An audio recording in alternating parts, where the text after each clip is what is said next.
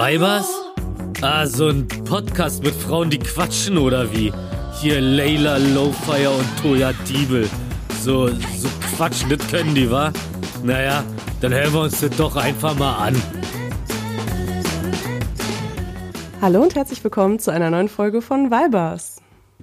Hallo Troja. Ich bin auch da. Ich bin heute ein bisschen, äh, ich will nicht sagen zurückhaltend, aber vielleicht stiller. Ich weiß nicht.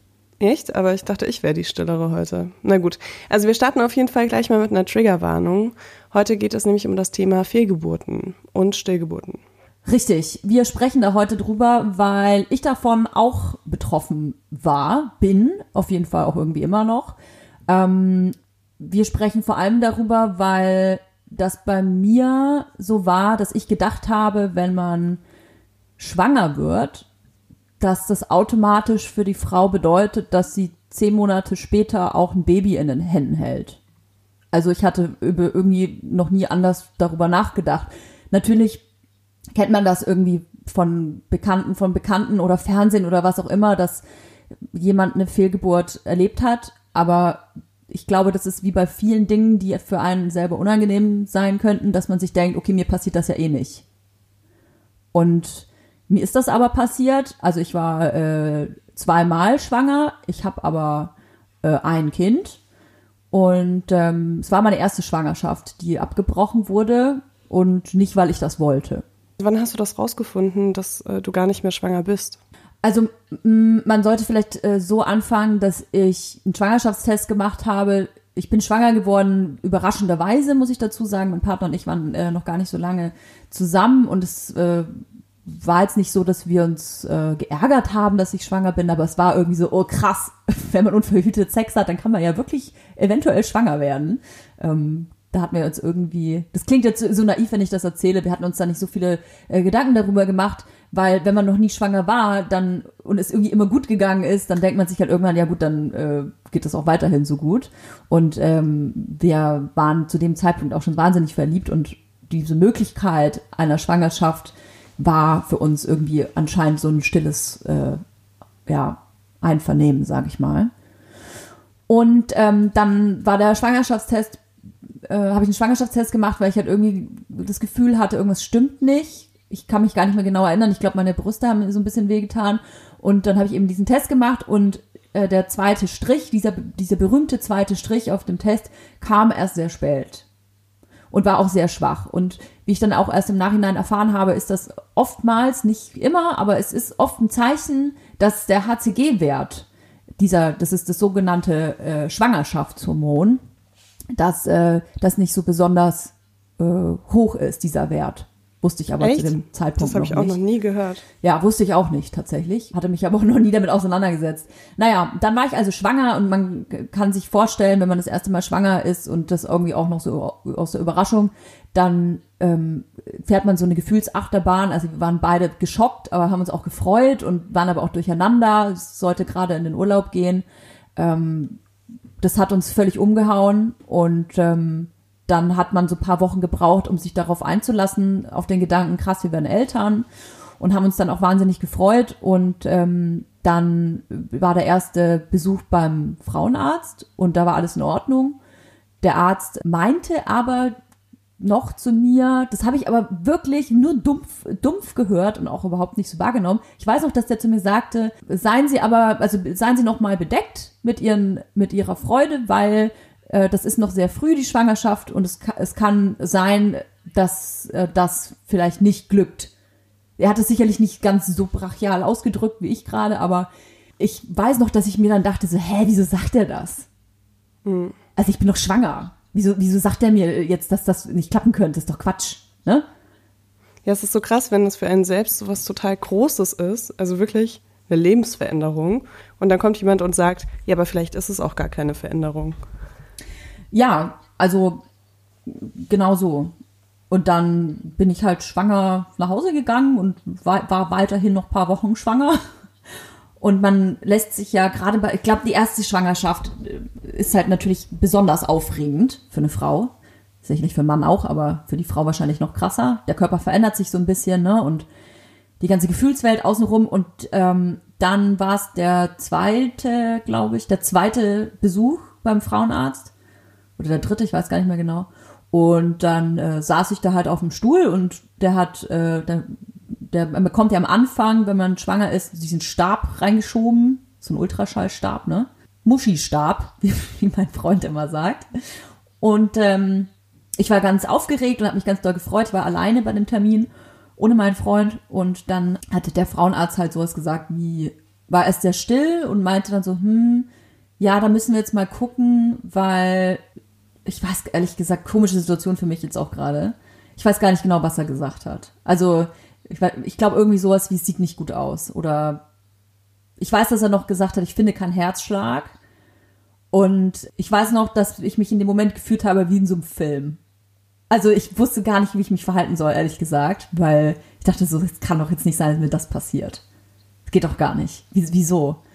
Und der Arzt war sehr ähm, einfühlsam, finde ich. Und was ich auch an ihm sehr mochte, das ist jetzt natürlich eine Typfrage, er war sehr sachlich und hat eben gesagt, ja, ähm, das ist, machen Sie sich keine Sorgen oder keine, äh, nehmen Sie sich das nicht so zu Herzen, das ist ganz normal und hat mich dann auch aufgeklärt über die Zahlen da kommen wir später noch drauf zu sprechen, äh, hat mir dann quasi versucht zu erklären, dass das jetzt, äh, dass jetzt für mich keine Welt zusammenbrechen muss, weil das nicht unbedingt was Besonderes ist, was gerade da passiert ist bei mir. Und ich war aber wie geschockt und äh, wie gelähmt und dann wirst du natürlich aufgeklärt, was passiert. Ich war ungefähr so, ich glaube, in der achten Woche und ich weiß, dass es Mittwoch war und ich gesagt habe zu ihm, ich will, dass das sofort, also ich habe mich aufklären lassen, was man machen kann. Und es gibt ja ähm, die Möglichkeit einer Küretage. Das bedeutet, dass ähm, das abgesaugt wird. Und ähm, ich muss es jetzt einmal so beim Namen nennen, wie es ist. Und ähm, dann habe ich gesagt, okay, ich möchte das jetzt. dann hat er, war der, war der glaube ich, auch ein bisschen so, ja, das geht aber nicht jetzt. Also du kannst ja nicht dann einfach dann OP-Saal laufen und sagen, so, jetzt weg damit, sondern hm. Das war aber für mich ein ganz schlimmer Gedanke, dass in mir was drin ist. Also ich hatte sofort das Gefühl eines Fremdkörpers in mir drin. Ähm, ich habe mich sofort so ganz furchtbar körperlich auch ganz fürchterlich gefühlt, weil ich wusste halt in mir ist was drin, was nicht lebt. So mhm. und diesen Gedanken fand ich ganz ganz furchtbar. Und äh, der, das hat den Arzt das erste, das einzige Mal auch in dem Gespräch, glaube ich, so ein bisschen aus der Fassung gebracht, weil der hat meinte, ähm, das, wir können das nicht jetzt machen äh, der nächste Termin wäre übermorgen. Und das waren dann eben zwei Tage. Und es waren ganz fürchterliche Tage für mich, ehrlich gesagt. Ja. Hast du, ähm, hat er dich auch über andere Möglichkeiten aufgeklärt, die es gibt? Ja.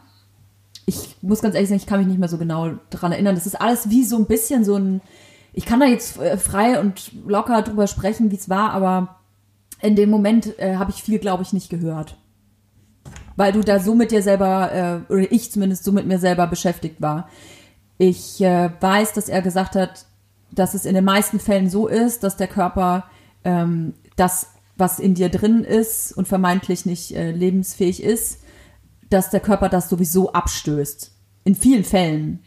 Es kann natürlich sein, dass der Körper das nicht abstößt oder zu spät und dann gibt es eben diese Möglichkeit der Curettage, ähm, das äh, zu entfernen zu lassen und äh, das wollte ich auch. Also ich, ich konnte mich nicht mit dem Gedanken anfreunden, zu warten, dass da was aus mir rauskommt.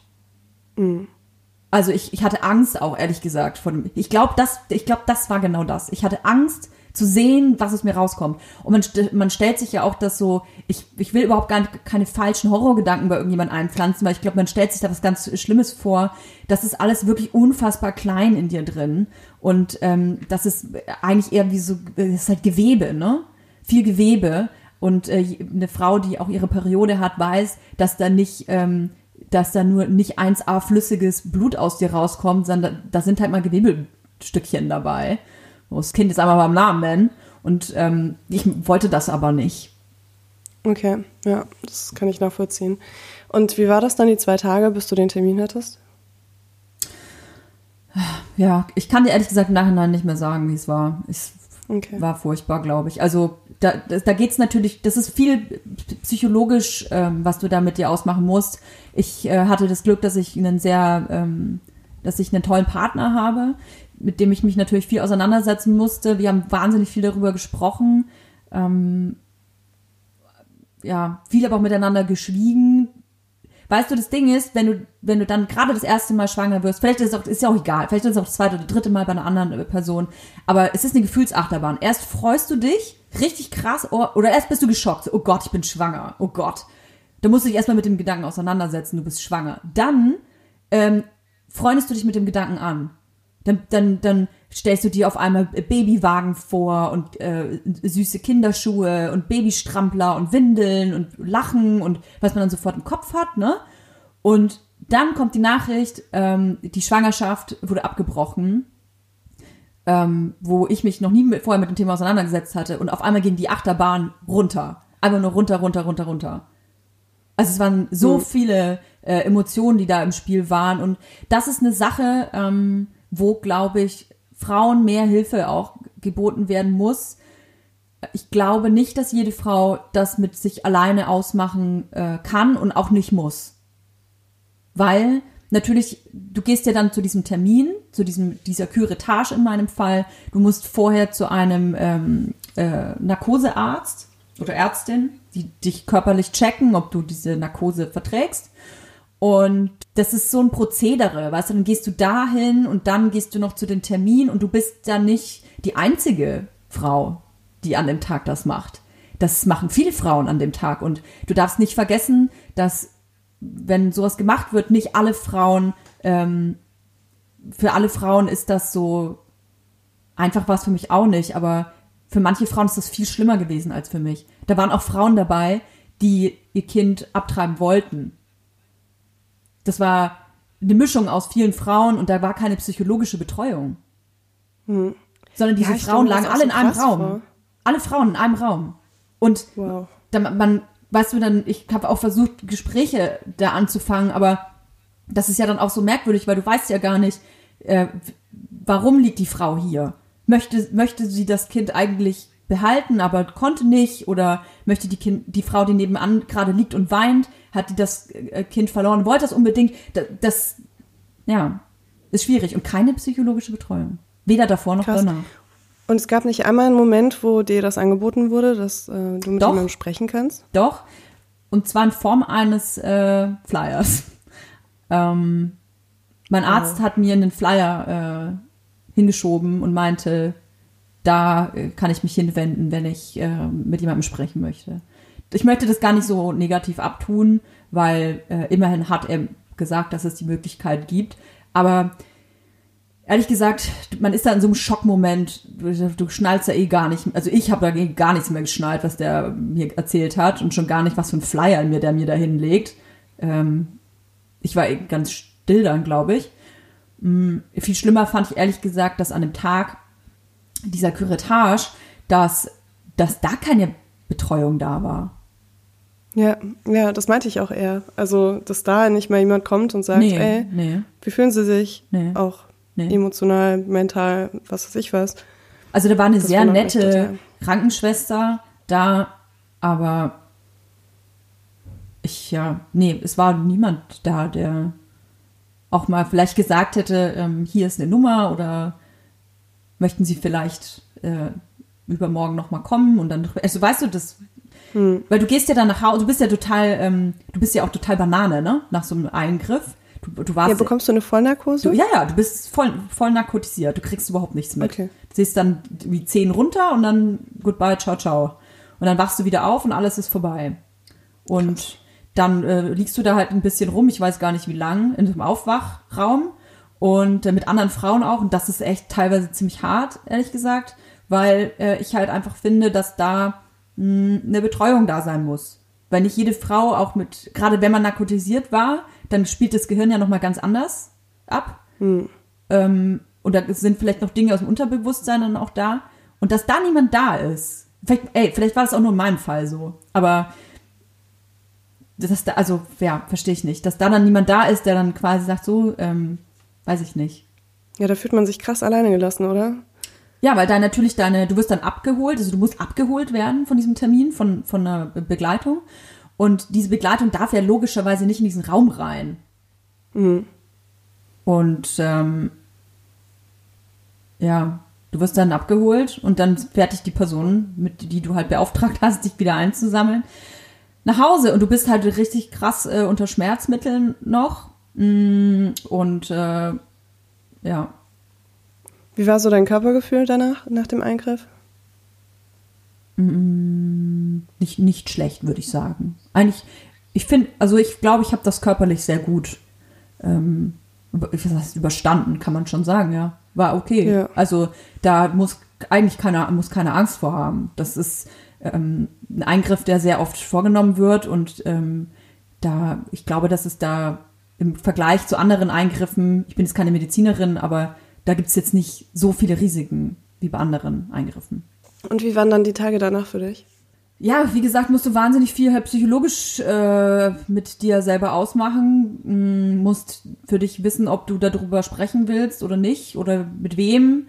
Mm, das ist ja dann auch eine Sache, dass du, es kommt darauf an, wie weit du warst. Man spricht ja irgendwann natürlich darüber, dass man schwanger ist.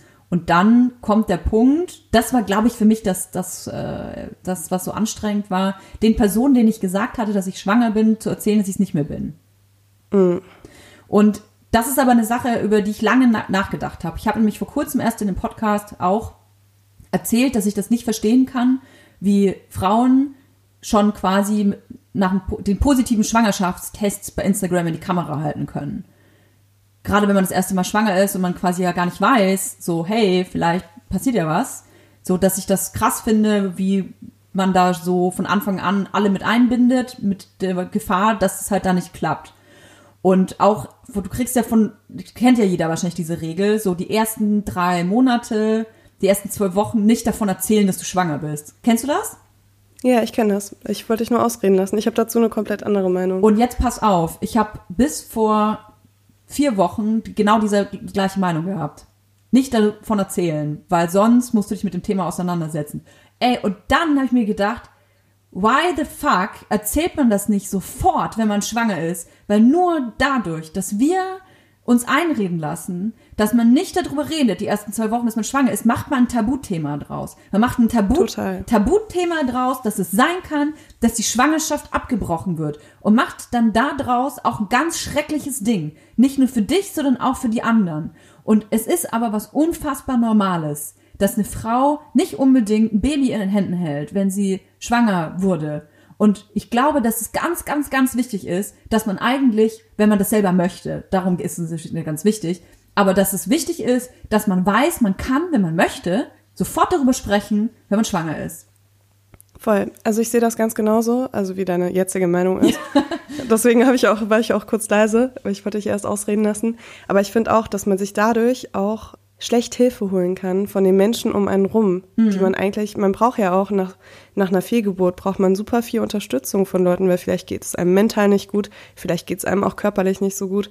Und klar kann man dann auch sagen, ja, ich war schwanger und ich hatte eine Fehlgeburt, aber man, man nimmt sich auch selbst so ein bisschen äh, seinen Kreis, weißt Total. du? Wenn man sagt, man behält das wirklich nur für sich die ersten zwölf Wochen, ich finde das auch total schwierig und ich habe mir da letztens auch super viel Gedanken drüber gemacht, weil im Endeffekt wird man ja auch total verurteilt, wenn man das vor der zwölften Woche oder vor der dreizehnten dann wahrscheinlich äh, schon mitteilt, weil dann sagen die Leute so, ja, aber äh, dann brauchst du sich nicht wundern, wenn sie das Kind verliert, äh, wenn das dann alle wissen, so nach dem Motto. Ne? Genau, genau. Das ist so schrecklich, das ist halt wieder eine, also es ist wieder dieser Menschen-Newsletter, den ich in der letzten Folge erwähnt habe, mhm. wo die Leute so ein Newsletter bekommen, was man machen soll und was nicht. Also macht das wirklich, wie ihr euch wohlfühlt. Und wenn ihr jemand seid, der ähm, Unterstützung vom Freundeskreis erwartet, also weil das ist ja auch eine Typfrage, ne, ob ich mit meinen Freunden über sowas reden will oder nicht. Mhm. Ich bin halt so jemand, ich habe das meinen engsten Freunden sofort gesagt, ab dem Schwangerschaftstest, weil ich wusste, selbst wenn ich es verliere, will ich ja auch mit denen darüber reden, mhm. dass ich es verloren habe. Und diese Unterstützung, die, die habe ich gebraucht. Deswegen war das für mich selbstverständlich. Aber dann gibt es vielleicht auch Leute, die nicht gerne so Themen mit ihren Freunden teilen. Also man muss das einfach so machen, wie es für einen selbst am besten ist. Und siehst du, das ist das, was mich jetzt im Nachhinein, ich bin jetzt, ich bin jetzt 31 und ich habe erst jetzt diese Erkenntnis bekommen, warum, warum ich das nicht erzählt habe. Ich habe das verschwiegen, dass ich schwanger bin, bei beiden Schwangerschaften übrigens, weil ich halt dachte, ja genau, das darf ich auf gar keinen Fall erzählen, weil es kann ja sein, dass ich es verliere und ah, das wäre ja scheiße, wenn ich das dann jemandem erzählen muss. Nee, es wäre total gut gewesen, auch wenn ich jetzt im Nachhinein darüber nachdenke, weil dann hätte ich mehr, ich hätte mehr Unterstützung bekommen. Und wäre sicherlich hätte, wäre auch anders mit dem Thema umgegangen. Schau mal, alleine der Fakt, ich, ich würde mal behaupten, dass ich schon sehr ähm, weltoffen bin und ähm, mich mit vielen Dingen auseinandersetze und interessiert bin in allen möglichen Bereichen, gerade was meinen Körper angeht. Aber ich wusste nicht, ich komme mir fast ein bisschen doof vor, wenn ich das sage. Ich wusste nicht, dass es einfach nicht normal ist, dass du äh, schwanger wirst und dann automatisch ein Kind hast. Zehn Monate später. Das ist nicht hm. normal. Überhaupt nicht. Total. Ja, das ist total interessant, weil bei mir war das, glaube ich, komplett andersrum. Also ich bin total immer vom Schlimmsten ausgegangen, meine komplette Schwangerschaft. Warum? Über. Warum? Ich glaube, das hat mehrere Gründe. Zum einen habe ich eine Schilddrüsenkrankheit und bei Autoimmunkrankheiten und gerade bei Schilddrüsenkrankheiten ist man immer so ein bisschen, ähm, also kann es öfter mal äh, sein, dass man das Kind verliert, wenn man nicht richtig eingestellt ist mit Medikamenten krass. oder sich oder der ähm, Schilddrüsenwert so krass schwankt oder sowas. Und dadurch, dass es bei mir echt nie so stabil war, also es wird jetzt langsam stabiler, aber es war halt immer so ein bisschen unsicher. Dachte ich, ja, ich könnte gar nicht schwanger werden. Und dann dachte ich, und dann jetzt muss ich richtig aufpassen, dass ich das Kind nicht verliere. Und dann hatte ich aber auch ähm, zur allerersten Frauenarzt, der, ähm, ja, er war einfach nicht der Richtige für mich, kann ich sagen, ähm, der mir sehr oft Sachen diagnostiziert hat oder Sachen vermutet hat, die extrem schlimm waren. Boah. Und die sich dann im Nachhinein zum Glück alle wirklich ausschließlich alle als unwahr rausgestellt haben. Ich habe dann auch in der Schwangerschaft noch meinen Frauenarzt gewechselt, weil ich es irgendwann nicht mehr nicht mehr geschafft habe. Können wir sagen, können wir sagen, dass wir den gleichen Frauenarzt haben? Ja, klar. Leila und ich, Leila und ich verbindet äh, viele, vieles. Auch unser Frauenarzt. ja, total. Also ja, der zweite, später, ne? muss man auch betonen. Das genau, der, der, zweite, ja, der zweite. Ähm, ich hatte nämlich damals dann Toja gefragt, weil ich war total verzweifelt und hatte sie gefragt, bei wem sie ist, weil ich ähm, wollte auch nicht nochmal was ausprobieren, äh, mitten in der Schwangerschaft. Man kann da auch nicht so einfach den Frauenarzt wechseln. Genau, aber da, ich will später noch eine Situation erzählen, die richtig schlimm war. Ähm, zuallererst äh, nochmal zurück zu deiner Situation damals. Wie bist du damit klargekommen? Also hast du mit jemandem gesprochen? Hast du dich einfach volllaufen lassen oder, oder was war so deine, deine Technik dazu, wie du jetzt so offen darüber reden kannst, weil du wirkst ja schon, also man merkt schon, dass es dich emotional berührt, aber du wirkst auf jeden Fall, als ob du dir darüber Gedanken gemacht hast. Hm. Also ich, ja, ich habe mich erstmal volllaufen lassen, aber das war Vergangenheitstoja. Ähm, Würde ich jetzt wahrscheinlich auch nicht mehr machen. Alko ich, Alkohol ist keine Lösung, meine lieben Freunde und Freundinnen. Ähm, habe ich aber damals gemacht, einfach weil ich in einer ganz anderen Lebenslage äh, noch war. Ich ähm, habe einfach wirklich das Glück, einen Partner zu haben, der mich da schon sehr aufgefangen hat. Dieses Glück hat aber nicht jeder oder jede vor allem. Ähm, jede, jede Frau muss da selber auch für sich entscheiden, ob sie und wie sie darüber sprechen möchte. Ich habe das tatsächlich hauptsächlich mit meinem Partner damals ausgemacht. Für, für mich war es einfach wahnsinnig wichtig, die Fakten da, ähm, die Fakten zu lernen über dieses Thema ich habe mich unglaublich viel mit dem Thema Fehlgeburten auseinandergesetzt und Schwangerschaftsabbrüchen, um quasi mir selber zu zeigen, Toja, du hast jetzt nichts falsch gemacht oder ähm, du, du bist nicht schuld in irgendeiner Art und Weise. Ich glaube, das ist auch ein Problem für viele Frauen, dass man denkt, man ist selber schuld, weil man vielleicht nicht den, die perfekte Weiblichkeit innen drin hat oder dass irgendwas nicht funktioniert oder man was man wird ja dann auch darauf hingewiesen, was man alles nicht darf und nicht machen soll und hat man dann, dann, dann spielst du sofort das alles in deinem Kopf ab. Oh Gott, habe ich doch einen Kaffee zu viel getrunken oder oh, hätte ich vielleicht doch nicht Fahrrad fahren sollen. Weil es sind lauter solche Sachen, die man dann anfängt, man, man versucht ja, einen Grund zu finden für sich selber. Warum ist das passiert? Und die Antwort ist ganz klar, das muss nicht unbedingt klar sein ist nicht, nicht jede Schwangerschaft, nicht jedes befruchtete Ei ist lebensfähig. Und es hat nicht unbedingt was mit der, äh, mit der Frau zu tun und schon gar nicht hat es was mit dem Charakter der Frau zu tun. Und damit musste ich ähm, mich ganz viel auseinandersetzen, habe mir viele Zahlen dazu angeguckt. Ähm, ich habe mich viel mit so, äh, ja, mit Na Natur eigentlich auseinandergesetzt, denn wenn man das macht, dann, ich kann nur für mich sprechen, versteht man, dass die Natur Dinge tut, die oftmals richtig sind. Und ein Schwangerschaftsabbruch, der von deinem Körper geschieht, kann auch einfach manchmal einfach ein Zeichen sein, dass dein Körper gut funktioniert. Weil dein Körper erkennt, okay, dieses Ei, befruchtete Ei, da stimmt was nicht auf irgendeine Art und Weise, das stoßen wir jetzt ab. Ja. Also das ist nicht, man darf nicht im Kopf haben, dass ein Schwangerschaftsabbruch nur was Negatives ist. Und man darf auch nicht vergessen, dass viele Frauen überhaupt nicht merken, dass sie überhaupt schwanger waren, ne? Abgesehen davon ist es einfach der falsche Weg, natürlich zu sagen, dass man selbst daran schuld ist. Das, äh schuld ist da sowieso ein ganz falsches Wort in dieser ganzen voll. Materie. Ja. Voll. Also, und ich kenne das allein schon aus der Schwangerschaft, diese, diese komplette, dass man sich immer für, äh, weißt du, dass man sich selbst immer die Schuld gibt für voll. alles, weil, voll, ja. weil man das gesellschaftlich auch so ein bisschen gewohnt ist.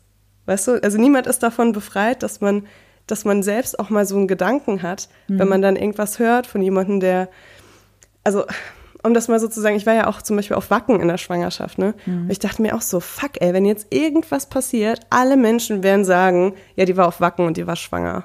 Mhm, stimmt. So, und das war so unangenehm einfach. Das war auch einer der Gründe, warum ich so wenig auf Instagram war in der Schwangerschaft, weil ich einfach mir auch dieses Gerede nicht an, antun wollte. Mhm. Naja, aber das ist, äh, ich will das gar nicht auf mich projizieren. Nee, ähm, total. Also man, ich kann nur von mir sprechen, ich wurde ja dann auch ein zweites Mal schwanger. Ich habe mir in dieser Schwangerschaft dann natürlich auch nochmal unfassbar viele Gedanken gemacht, weil ich eben wusste, das kann sein, dass es nicht gut geht. Und habe mich die ganze Zeit gefragt, oh Gott, äh, jetzt muss ich aber aufpassen. Ah, das mache ich auf gar keinen Fall. Ach, ich schlafe lieber länger oder da gehe ich nicht hin. Und Fahrradfahren sowieso nicht. Also die Angst war auf jeden Fall danach noch mal ein bisschen größer, kann ich sagen. Wie lange hat es für dich gedauert, bis du das erste Mal jemandem erzählt hast, der nicht in deinem näheren Umfeld vielleicht ist, dass du eine Fehlgeburt hattest? Hm. Hm. Kann ich dir im Nachhinein gar nicht mehr sagen. Also ich habe kein Geheimnis draus gemacht. So viel kann ich dir schon okay. sagen. Ich weiß, dass ich bei äh, beste Freundinnen, ach nee, beste Vaterfreuden war das, der Podcast mit äh, Max und Jakob, die ja beide auch Väter sind. Da war ich im Podcast und ich glaube, ich war damals schon wieder schwanger. Und ja, da ich. hatte ich darüber gesprochen. Ach genau, da habe ich sogar das erste Mal davon erzählt, dass ich überhaupt schwanger bin. Und in dem Zuge habe ich ihm auch erzählt, dass ich nicht das erste Mal schwanger war. Mm, da war es auf jeden Fall das erste Mal, als ich da so öffentlich drüber gesprochen habe. Und das war irgendwie merkwürdig auch wenn ich jetzt so selbstbewusst äh, tue und dann immer so, ja, kann man über alles reden, aber der Moment, in dem man das dann so in ein Mikrofon reinspricht, auch jetzt, muss ich ganz ehrlich sagen, ähm, das ist schon was sehr Intimes. Mir ist es wichtig, darüber zu sprechen, weil ich weiß einfach, wie viele Frauen Angst davor haben und auch wie viele Frauen davon betroffen sind und denken, sie sollten nicht darüber sprechen. Mm, aber es ist unfassbar wichtig, um zu zeigen, dass es einfach zum Leben dazugehört. Voll, total. Es ist wirklich, es gehört zum Kinderkriegen dazu auch total. Ja. Und man darf ja nicht vergessen, dass eine Fehlgeburt, ein Abbruch der Schwangerschaft bedeutet nicht, dass du und dein Körper nicht in der Lage, also heißt es nicht unbedingt, dass dein Körper und du nicht in der Lage seid, äh, Kinder zu bekommen. Das muss es nicht bedeuten. Es kann das zweite, dritte, vierte Mal klappen. Ich weiß das aus meiner Familie. In meiner Familie äh, gibt es auch einen Fall, wo es mehrere Fehlgeburten gab. Es sind aber auch Kinder entstanden. Ja, es ist ja auch so, dass wenn man ähm, Fehlgeburten hat, dass erst nach der dritten Fehlgeburt wirklich beim Frauenarzt irgendwie mal nachgeschaut wird, woran das liegen kann. Genau, war Und ich auch total man, überrascht. Ja, total. Wenn man sich das halt vorstellt, dass man halt dreimal schwanger wird und dreimal das Kind verliert und dann erst wird geguckt, woran das liegt. So selbstverständlich ist es, dass man Fehlgeburten erleidet. Ne? Hm. Wie lange hat das bei dir gedauert, bis dein Körper und dein Zyklus sich wieder so regeneriert haben nach der Fehlgeburt? Das ging tatsächlich relativ schnell. ähm, ich glaube, dass der, ich, ich habe nur einen Zyklus ausgesetzt, tatsächlich. Wow. Ja, das ging relativ schnell. Ähm, muss aber nichts heißen. Nicht, man hat übrigens nicht äh, unbedingt einmal im Monat einen Eisprung. Wusste ich auch nicht. Echt? Nein. Es kann sein, dass du einfach auch mal einen Monat keinen Eisprung hast. Das wusste ich auch nicht. Krass. Das musste mir auch erstmal der, mein Frauenarzt erklären. Ähm, deswegen, es ist, und ich habe eben auch Freunde, Freundinnen im Bekanntenkreis, äh, die Probleme haben, schwanger zu werden. Dieser, dieser, dieser Gedanke, dass man auch, dass man meint, wenn man Sex hat, unverhütet, und der Eisprung ist irgendwo in der Gegend, dann wird man automatisch schwanger. Nee, das muss es gar nicht heißen. Also nur weil man Sex hat, unverhütet, wird man nicht schwanger. Ja, und dann hat es ungefähr, ich glaube, ziemlich genau ein halbes Jahr gedauert, bis ich wieder äh, schwanger geworden bin. Aber auch, weil nach einem halben Jahr, ich glaube nicht nur unbedingt mein Körper dafür bereit war, wieder schwanger zu werden, sondern meine Psyche. Bei mir war es die Psyche, die dafür bereit sein musste, mh, sich wieder mit dem Gedanken anzufreunden, okay, ich bin, ich bin ready für die nächste Achterbahnfahrt. Und es kann sein, dass diese Achterbahnfahrt auch wieder nach unten geht und nicht nur nach oben. Und das ist eben, was ich meinte, dass ähm, ich da eher bedeckt war in meiner Freude, auf jeden Fall, bei der zweiten Schwangerschaft, weil ich wusste, die Möglichkeit eines Abbruchs besteht. Ja, klar. Ähm, ich habe noch eine Frage und zwar hat sich das irgendwie dann verändert, also nachdem du die Fehlgeburt hattest und auch den Eingriff. Also konntest du Sex haben mit deinem Partner danach und wenn ja, wann? Weil ich stelle mir das so krass vor irgendwie, ne? Da ist ja super viel mit deinem Körper passiert. Und du hattest noch einen operativen Eingriff. Und deswegen frage ich mich also, war das so total normal für dich? Du bist aufgewacht und es war so wie vorher oder war das komplett anders? Ich hatte keine Angst, keine Angst vor dem Eingriff damals. Ich habe meinem Frauenarzt auch sehr vertraut. Ich kann es auch jedem, jeder Frau nur ans Herz legen, sich in Hände zu begeben, denen man vertraut. Man sieht das ja auch bei dir an einem Beispiel ganz gut. Dein erster Frauenarzt, du hast dich nicht wohlgefühlt, bist in der Schwangerschaft gewechselt. Das äh, braucht manchmal auch ein bisschen Mut, finde ich. Aber ist mega wichtig, weil dieses, äh, dieses, diese Art des Vertrauens ist gerade in der Schwangerschaft und auch in so einer Extremsituation wie in einem Abbruch unfassbar wichtig. Deswegen war das für mich okay. Ähm, und danach Aber geht bitte nicht alle zu unserem Frauenarzt, sonst Nein. kriegen wir keine Termine mehr. Dr. Dr. Müller in der Friedrichstraße 3. nein, nein, nein, nein. Genau. Um Gottes Willen. Der, unser Frauenarzt, der darf nur Leila, darf nur Leila und mich untersuchen. Immer auch gleichzeitig. Mit so einem, Oh wow, okay, Toja, das ist irgendwie mit komisch. so einem Partner, Partner-Muschi-Stab.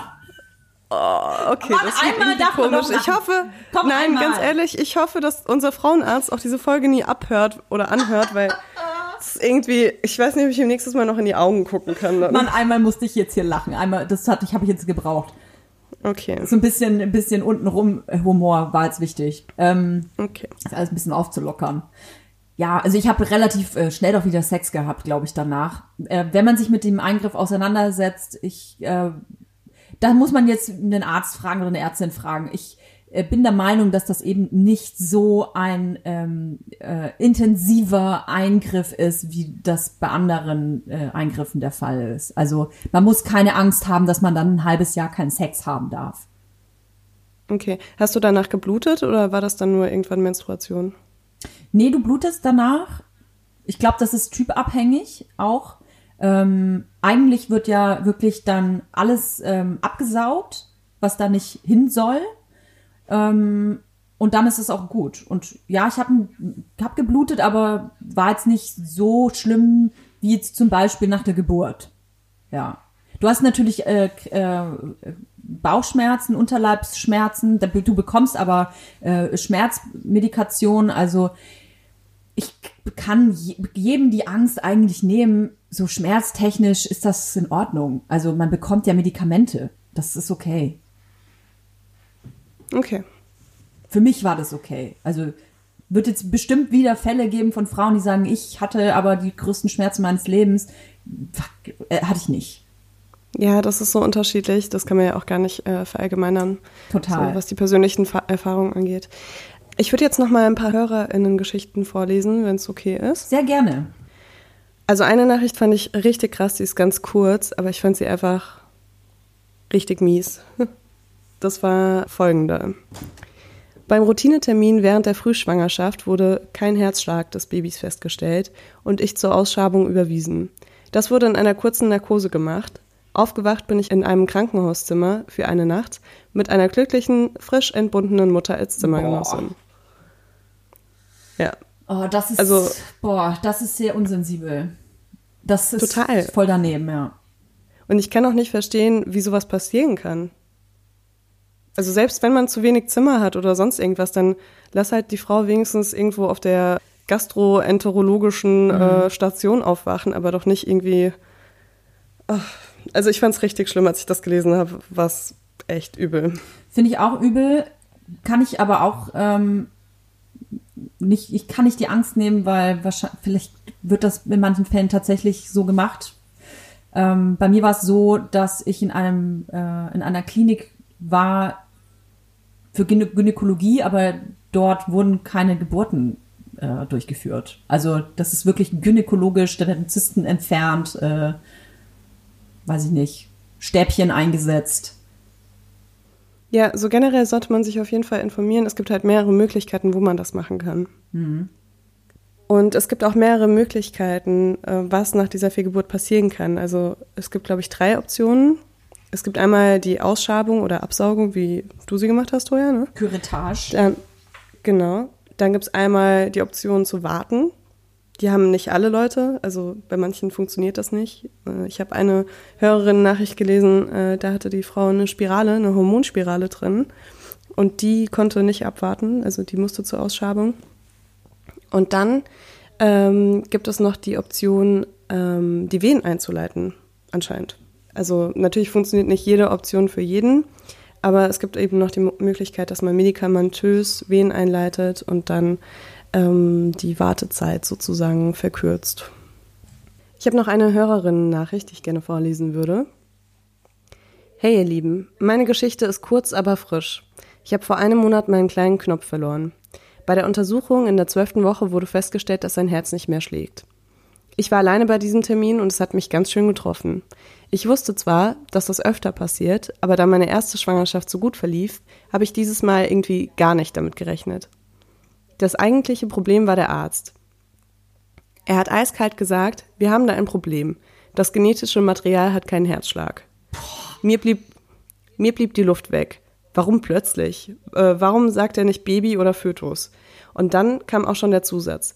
Fragen Sie mich bitte nicht wieso, aber das Herz schlägt eben nicht mehr aus. Kein Mitgefühl, keine Versuche der Erklärung. Ich hatte das Gefühl, dass er mich raushaben wollte, bevor ich zum, zu weinen beginnen würde. Ich wollte auch eigentlich nicht vor diesem Ekel weinen, aber es kam dann einfach über mich. Er hat es getrost ignoriert und mir die Überweisung zum Abbruch gegeben. Er hat mir auch nicht erklärt, wie diese aussehen würde oder wie es weitergeht. Der Abbruch war nicht schön.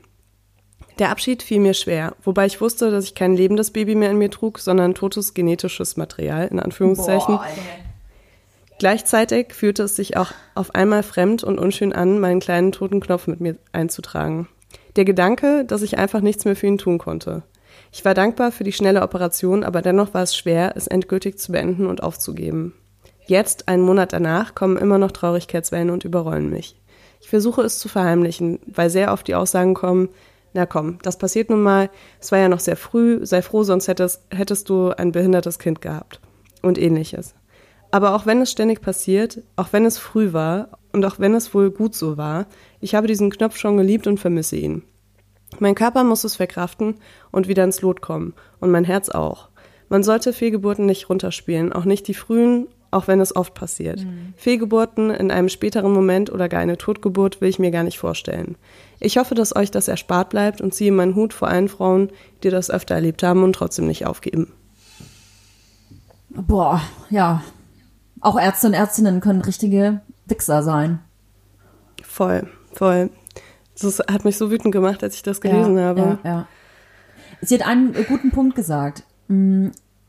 Ich habe das auch schon oft mitbekommen, dass Leute gesagt haben, naja, es war ja aber ja noch so früh, in Anführungsstrichen genetisches Material, ähm, sei doch froh, dass es so früh war, dann ist es ja auch nicht so schlimm.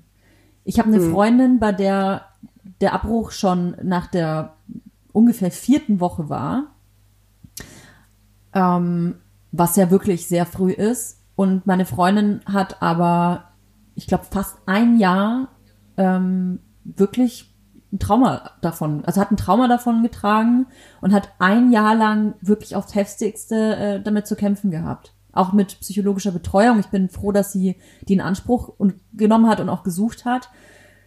Äh, man darf das auf gar keinen Fall runterspielen, was das mit einer Frau macht. Und man muss sich auch nicht schlecht fühlen, dass man sich schlecht fühlt, wenn das so früh passiert ist. Es hat ja auch jeder ein anderes, äh, eine andere Verbindung irgendwie zu seiner eigenen Schwangerschaft. Und ich denke, dass es auch von Schwangerschaft zu Schwangerschaft variiert. Mhm.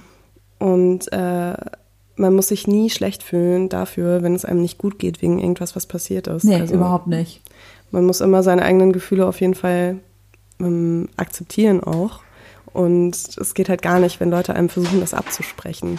Ja, jede Frau ist individuell und jede Frau darf anders mit dem Thema umgehen. ist ganz klar. Und egal wie heftig das einen trifft, das, man muss sich auf gar keinen Fall schlecht fühlen. Und das, was ich wirklich betonen möchte, auch wenn wir es schon ein paar Mal gesagt haben, man muss sich auf gar keinen Fall schuldig fühlen für irgendwas.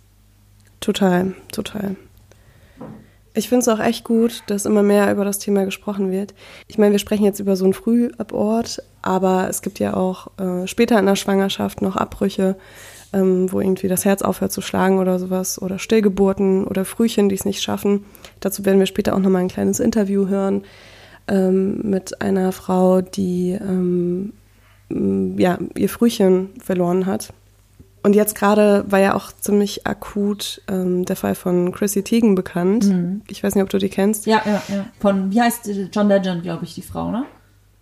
Nee, Chrissy Teigen ist Moderatorin und ja, John Legend hat sie geheiratet. Oh Gott, ja, ja Gott, bin ich selber in diese furchtbar ekelhafte Falle getreten, peinlich.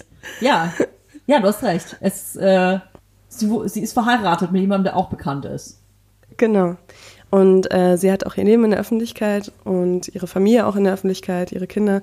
Und sie hat auch ziemlich früh ihre Schwangerschaft öffentlich gemacht, ähm, was ich aus ihrer Perspektive total verstehen kann, weil ähm, ich glaube, es ist tatsächlich anstrengender, wenn man so Fame ist, in Amerika vor allem auch, mhm. sowas geheim zu halten, als einfach, als einfach die Leute mitzunehmen auf, auf den Weg. Jedenfalls hat sie ähm, sehr spät auch ihr Kind verloren, also es war eine Stillgeburt.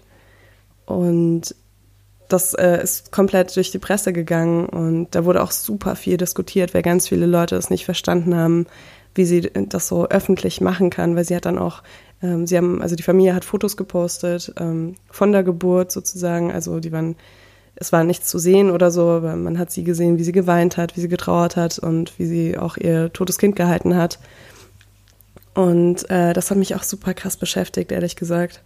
Und dazu würde ich auch gerne noch mal kurz eine Geschichte vorlesen. Äh, ich wollte noch mal ganz kurz sagen, also man sagt irgendwie automatisch immer, so eine Stillgeburt ist noch schlimmer. Im Endeffekt ist immer das, das Schlimmste, was man erlebt hat. Ähm, also man hat da immer seinen eigenen Maßstab für und ich finde, man sollte es nicht so vergleichen. Ich fand es aber wichtig, dass man auch Stillgeburten mit in die Folge reinnimmt, weil das gehört für mich auch einfach zum Thema Fehlgeburt dazu. Mhm. Also, ich habe noch eine Nachricht. Hallo ihr Lieben. Ich hatte keine Fehlgeburt, sondern eine Totgeburt. Aber egal in welchem Stadium einer Schwangerschaft man sein Kind verliert, der Schmerz ist meist gar nicht zu beschreiben, nicht greifbar und schwer zu verarbeiten. Der Moment, wo mir in der 30. Schwangerschaftswoche gesagt wurde, dass das Herz meiner Tochter aufgehört hatte zu schlagen, hat mich zerstört. Ein Teil von mir ist wohl in dem Moment ebenfalls gestorben. Nach 60 Stunden Einleitung ist sie zur Welt gekommen. Seelisch waren mein Partner und ich am Ende. Aber die Liebe für mein Kind war riesig, egal ob sie in dem Moment tot geboren wurde. Diese bedingungslose Liebe war da und wird auch immer bleiben. Es ist über ein Jahr her und man lernt mit der Trauer zu leben. Viele Außenstehende können nicht verstehen, wie man immer noch trauern kann, weil irgendwann ist ja auch mal gut, in Anführungszeichen. Beziehungsweise man muss drüber hinwegkommen, in Anführungszeichen. Oder dann macht halt ein neues. Das sind Sätze, die viele Sterneltern hören. Meistens ist man mit seiner Trauer allein, beziehungsweise hat nur einen kleinen Kreis an Vertrauten. Obwohl ich kein großer Social-Media-Freund bin, muss ich sagen, dass Instagram mir geholfen hat, mich mit vielen Sternmuttis zu verbinden. Man hört viele Schicksale, unterschiedliche Gründe für Verlust, aber am wichtigsten ist es zu wissen, dass man nicht allein ist mit seiner Trauer. Dass es okay ist, all, alle Gefühle zuzulassen und sich die Zeit nehmen muss, die man braucht, um sein Herz wieder zusammenzuflicken. Ich sende euch liebe Grüße und danke, dass ihr über so ein wichtiges Thema redet. Wow. Sie hat was ganz Wichtiges gesagt. Niemand darf darüber entscheiden oder urteilen und bewerten, wie lange man zu trauern hat und wie lange man trauern darf. Und selbst wenn du dein ganzes Leben trauerst, dann ist das auch in Ordnung. Ich finde, das muss jedem selber überlassen werden, wie er mit so einem Schmerz umgeht. Und ich finde das so übergriffig, das jemandem zu sagen. Total, sehe ich ganz genauso. Ich fand die Nachricht auch total schön, weil man hört, dass sie auf jeden Fall wirklich krass darunter gelitten hat, aber sie ist irgendwie so, so reflektiert, wie sie das geschrieben hat. Ähm, das fand ich total schön, weil das halt auch das Ganze so voll gut erklärt. Mhm. Also die Nachrichten sind alle ziemlich hart. Ich, äh, das ist auf jeden Fall eine harte Folge. Aber wie wir schon gesagt haben, das gehört auf jeden Fall auch mit dazu, das Thema. Zum Leben gehört es einfach ähm, dazu auch, ne? Ja, genau. Und ja, es ist wichtig, einfach da, ach, ja, schmerzvolle Themen, wenn man halt über so über schmerzvolle Themen spricht, dann kann man diesen Themen vielleicht ein bisschen so, ich will nicht sagen die Schwere nehmen, aber dann kehren diese Themen mehr zum normalen Leben dazu. Wenn man nicht ja, darüber voll. spricht und man da so ein Tabu draus macht, dann finde ich, macht das alles halt noch viel schlimmer.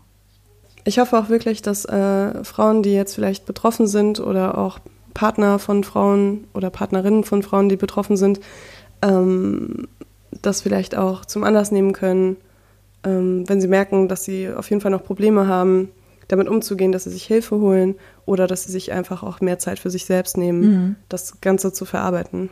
Wir wollen euch unbedingt auch noch ein paar Zahlen und Fakten nennen, denn ich glaube, dass solche trockenen Zahlen einem auch nochmal deutlich machen, dass eine Fehlgeburt einfach zum Leben dazugehört und nicht du nicht was super krass Besonderes bist, äh, wenn du, wenn dir das widerfährt. Denn circa 30 Prozent aller Schwangerschaften enden in einer Fehlgeburt.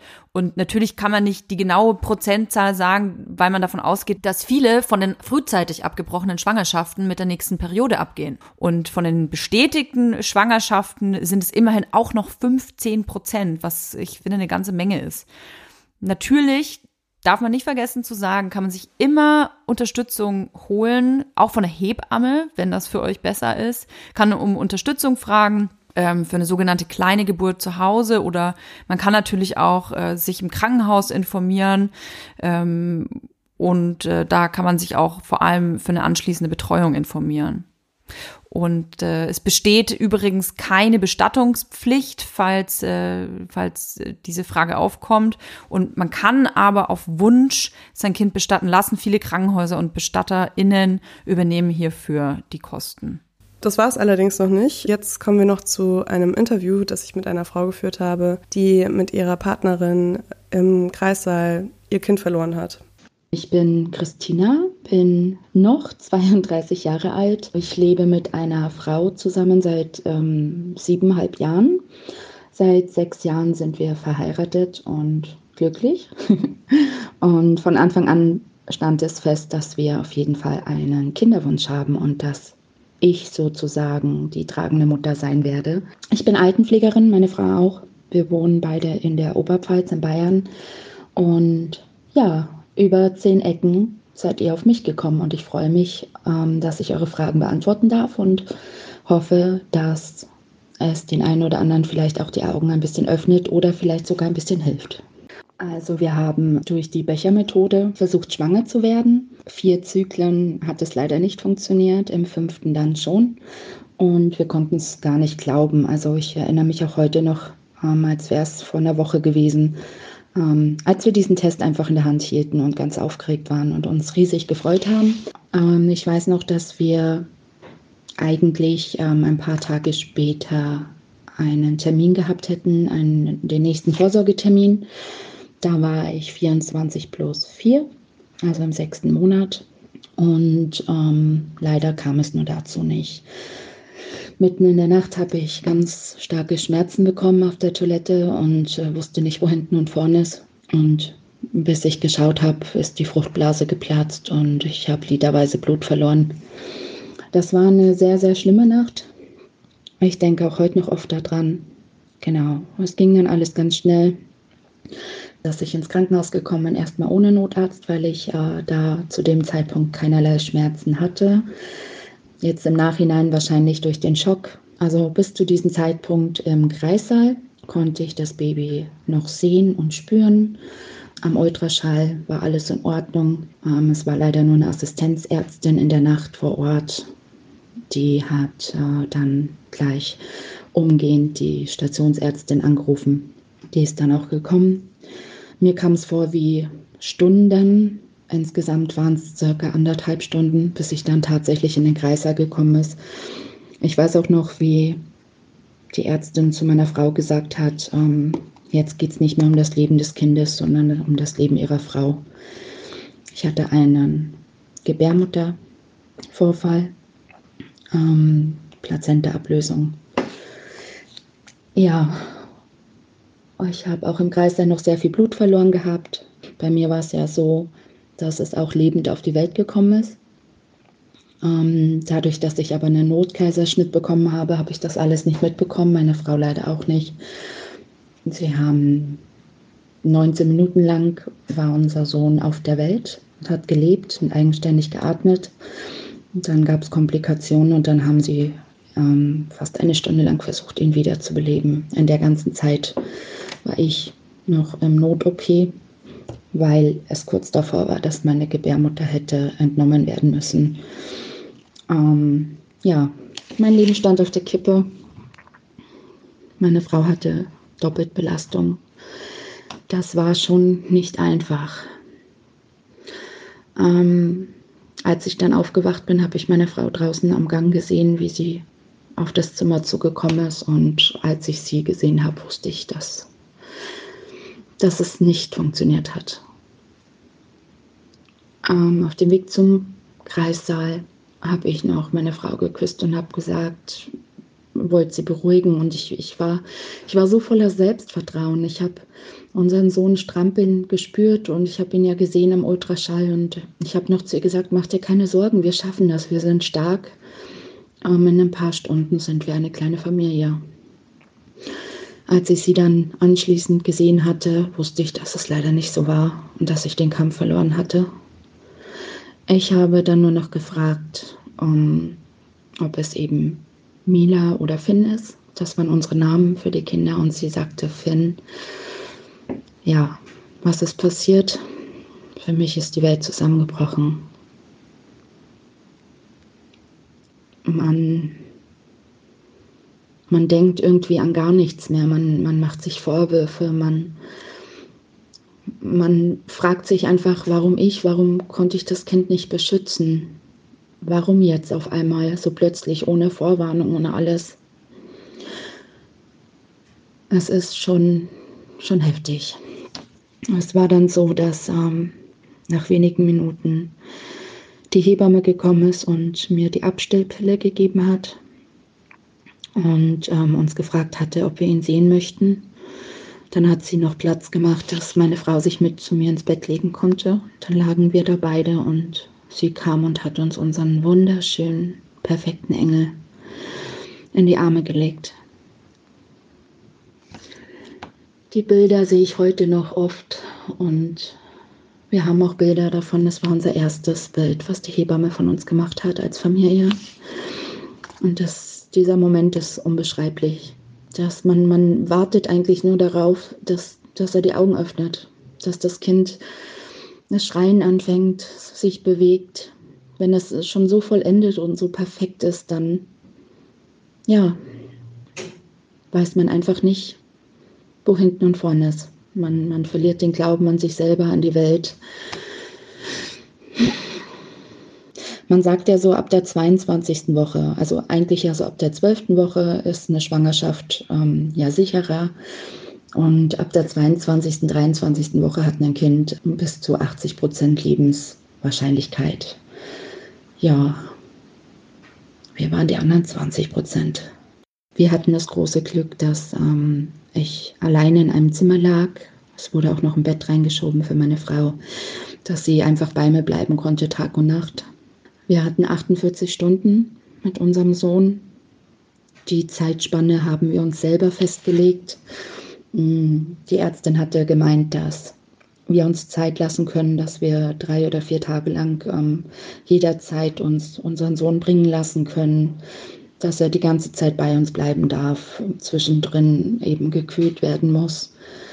Man schläft nicht, man, man denkt nur noch. Man denkt, man atmet, mehr nicht, man isst nicht, man trinkt nicht. Man funktioniert nicht mal mehr wirklich richtig. Ich muss sagen, wir sind unendlich dankbar für die Menschen, die wir um uns herum hatten. Unsere Familie und unsere Freunde haben alles genau richtig gemacht, intuitiv. Sie waren für uns da.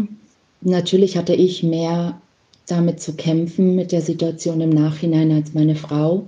Ich war monatelang in einer ganz, ganz, ganz dunklen Phase und habe mich nur verkrochen, habe das Handy nicht angefasst. Ich äh, lag im dunklen Schlafzimmer, habe mir irgendwelche Teenage-Filme angeguckt, wo man einfach nicht denken muss. Natürlich, wo nichts mit Baby oder Schwangeren vorkam, das war tödlich für mich. Es war richtig, wie meine Freunde, unsere Freunde reagiert haben. Sie haben mir meinen Freiraum gelassen. Sie waren ganz, ganz viel für Melanie da. Sie geht ganz anders mit diesem Verlust um. Sie redet auch ganz wenig darüber. Sie trauert. Sie denkt auch jetzt noch oft an Finn. Ihr fehlt er genauso, aber im Endeffekt hatte ich dieses Gefühl im Bauch. Ich habe ihn gespürt. Ich habe ihn unter meinem Herzen getragen. Das Schlimmste für mich neben der Trauer war tatsächlich ganz simpel gesagt die Sehnsucht, dass ich einfach all diese Liebe, die ich in mir hatte, diese Mutterliebe. Und natürlich habe ich sie immer noch in mir, aber so, so kurz nach einer Entbindung ist das einfach, dass man, man schäumt über vor dieser Liebe, diesen Gefühlen. Und man, man hat keinen Anlaufpunkt, man kann, es, man kann es niemandem geben. Meine allerschlimmste Angst ist, dass ich wieder ein Kind verliere, dass ich nicht mehr schwanger werden kann aufgrund der Komplikationen mit der Gebärmutter und dass ich die Schwangerschaft nicht genießen kann. Mittlerweile kann ich Babys hören und sehen, ah, ich kann mir Filme anschauen mit Schwangeren, aber sobald irgendwie zu krasse Parallelen kommen, jetzt im Fernsehen zum Beispiel, dann, dann fällt es mir einfach verdammt schwer und ich lenke mich dann ab. Sprich darüber. Das wäre mein Rat an betroffene Personen. Rede offen über dein Kind. Und egal, wann du dieses Kind verloren hast, ob es in der siebten Schwangerschaftswoche, in der zwanzigsten, in der dreißigsten oder kurz nach der Geburt ist, bei einem Reifchen, es ist immer dein Kind und du hast es verloren. Lass dir niemals einreden, dass du deshalb keine Mama bist. Sobald man weiß, man ist schwanger, hat man diese Gefühle. Das ist einfach so und das, das lässt sich auch nicht abschalten, da bin ich mir ganz sicher. Man kann es verdrängen, natürlich, kenne ich auch Personen mittlerweile, aber redet drüber, holt euch Hilfe, seid offen und wendet euch an Personen, die euch zuhören. Über den Verein, in dem ich mich ehrenamtlich engagiere, seit guten anderthalb Jahren rede ich sehr gerne und sehr viel. Es ist einfach eine Herzensangelegenheit. Der Verein heißt Sternen, Zauber und Frühchenwunder. Wir engagieren uns für Kinder, die vor, während oder nach der Geburt versterben und eben auch für Frühchen. Es ist eine ganz wichtige Sache. Gerade Sternenkinder ist so ein riesengroßes Tabuthema in der Gesellschaft. Natürlich ist es schon etwas leichter geworden und viele Krankenhäuser sind auch schon ganz, ganz weit andere dafür immer noch nicht. Auch heute werden Babys, gerade wenn sie früher versterben, tatsächlich noch wie Abfall behandelt. Man kann Eltern nicht verwehren, sein eigenes Kind zu sehen, auch wenn es vielleicht für den einen Arzt oder Ärztin oder Schwestern nur ein Zellklumpen ist, wie es oft so gern gesagt wird.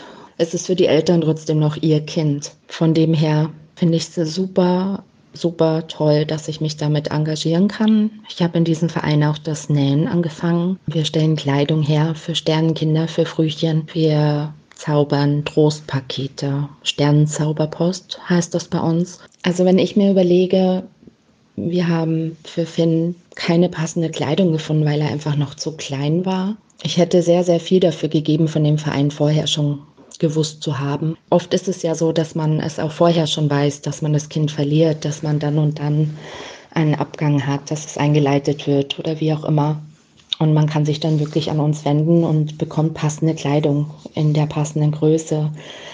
Ähm, teilweise auch mit Wunschmotiv oder Wunschfarbe. Und das ist eine ganz großartige Sache. Also ich hätte sehr, sehr viel dafür gegeben, unseren Finn in Kleidung legen zu können, die ihm gepasst hätte und die ihm nicht irgendwie vier Nummern zu groß waren.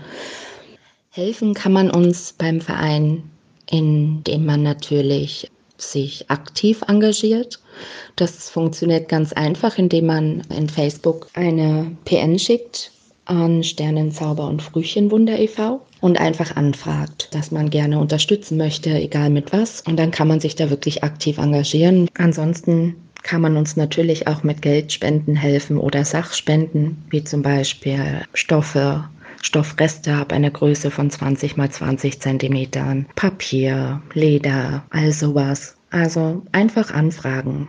Helfen ist wichtig und ich weiß, dass es verdammt viel auf der Welt gibt, wo man sich engagieren kann und helfen kann, aber das ist meine Herzensangelegenheit und ein Grund, warum ich euch meine Geschichte erzählt habe.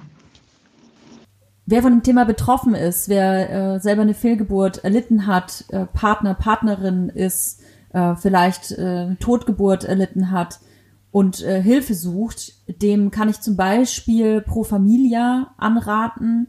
Ähm, wer dann vielleicht nicht, ich kenne das manchmal, dass man dann nicht die Kraft hat, da äh, anzurufen. Das ist ja auch irgendwie so eine Überwindung. Da gibt's auch eine Online-Beratung. Das ist vielleicht nochmal eine kleinere Hürde. Ähm, einfach profamilia.de und äh, wenn es ein guter Frauenarzt ist oder eine gute Frauenärztin, bei dem oder bei der man sich befindet, dann haben diese auch Anlaufstellen, äh, wissen auch, an wen man sich äh, wenden kann. Die arbeiten oft mit Stellen zusammen. Einfach auch da mal nachfragen. Ja, ich weiß, dass es auf jeden Fall auch in Hamburg und allgemein im Norden auch Hilfestellen gibt von, vom Bundesverband für verwaiste Eltern und trauernde Geschwister. Mhm. Das ähm, fand ich auch ganz interessant. Also natürlich neben, neben dem Verein, über den wir jetzt gerade auch im Interview schon gesprochen haben. Es gibt wirklich sehr viele Stellen und es gibt auch sehr viele Facebook-Gruppen. Und ich habe auch immer wieder in den Nachrichten gelesen, dass äh, wirklich das Leuten geholfen hat, dass sie in Facebook-Gruppen darüber berichten konnten, was ihnen passiert ist und sich andere Berichte durchlesen konnten, um eben nicht mehr das Gefühl zu haben, dass man komplett alleine damit ist mit der Situation.